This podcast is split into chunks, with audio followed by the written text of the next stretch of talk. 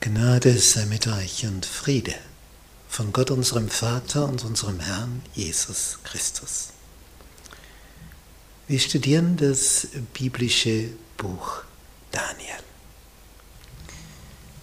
Lektion 11 vom Kampf zum Sieg.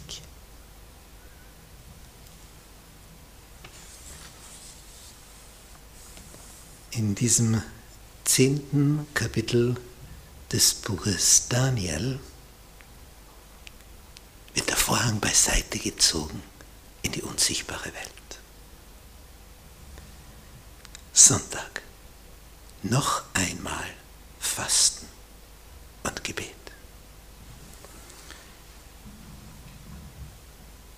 Daniel ist ein Mann, der täglich dreimal mit Gott in Beziehung steht, in Gesprächsbeziehung.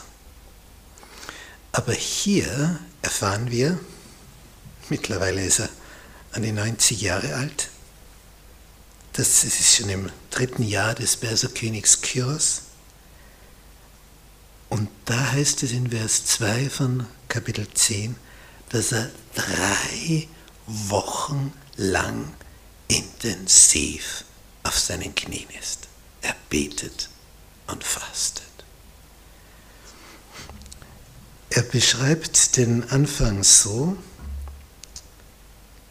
es wurde mir etwas offenbart, was gewiss ist und in vielen Übersetzungen steht, von großen Dingen handelt.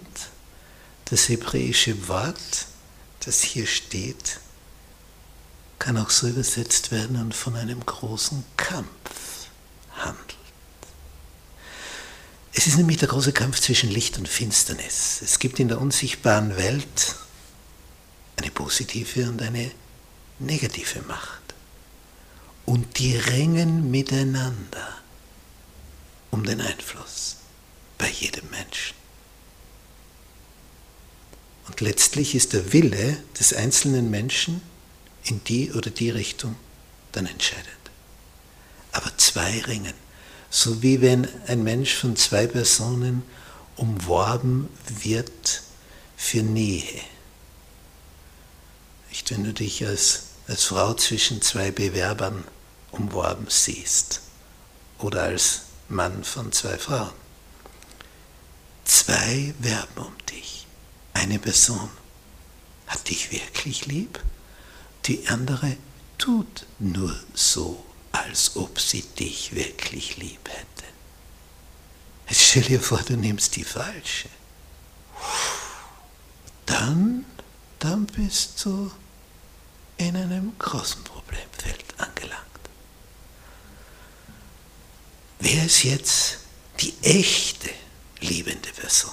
Jesus hat das so ausgedrückt, es gibt den Vater der Liebe, Jesu Vater, unser aller Vater, und es gibt den Vater der Lüge, der dick aufträgt. Aber nichts davon ist Wirklichkeit. Er sagt nur, dass es so ist. Aber die Wirklichkeit ist ganz anders. Nun, Daniel fastet, betet drei. Denn er hat ein bestimmtes Anliegen. Es geht um das Volk Gottes, das jetzt zurückgekehrt ist nach Jerusalem, das große Probleme hat, weil da sind Feinde aufgetaucht und die wollen beim Herrscher, beim Kyros, unterbinden, dass der Tempelbau voranschreitet, Jerusalem wieder aufgebaut wird. Die intervenieren und sägen am Stuhl damit die Israeliten nicht zu dem kommen, was ursprünglich ihnen zugedacht war. Neid, Eifersucht ist von den umgebenden Völkern vorhanden. Und Daniel betet. Und er betet und betet und bekommt nach drei Wochen eine Vision, die alles schlägt. Es erscheint ihm der Höchste persönlich. Und das haut ihn buchstäblich um. Wenn ich manchmal so Leute erlebe, die in ihrer Arroganz und Dummheit Witze über Gott mache. Die haben keine Ahnung. Keine Ahnung, was für eine Macht das ist. Wenn der Herr des Universums erscheint, nur erscheint, macht sonst nichts. Er taucht nur auf.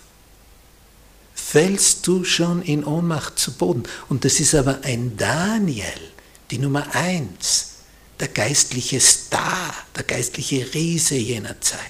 Den haut es um. Und die anderen, die nichts sehen, nur merken, da ist etwas. Das ist so beschrieben in Vers 7. Aber ich, Daniel, sah dies Gesicht allein und die Männer, die bei mir waren, sahen es nicht. Naja, was ist dann? Doch fiel ein großer Schrecken auf sie, sodass sie flohen und sich verkrochen. Hochinteressant. Sie sehen nichts, aber spüren, da ist was.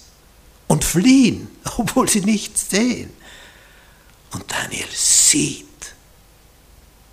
so eine Wucht hat allein nur die Erscheinung des Sohnes Gottes. Was für eine Vision.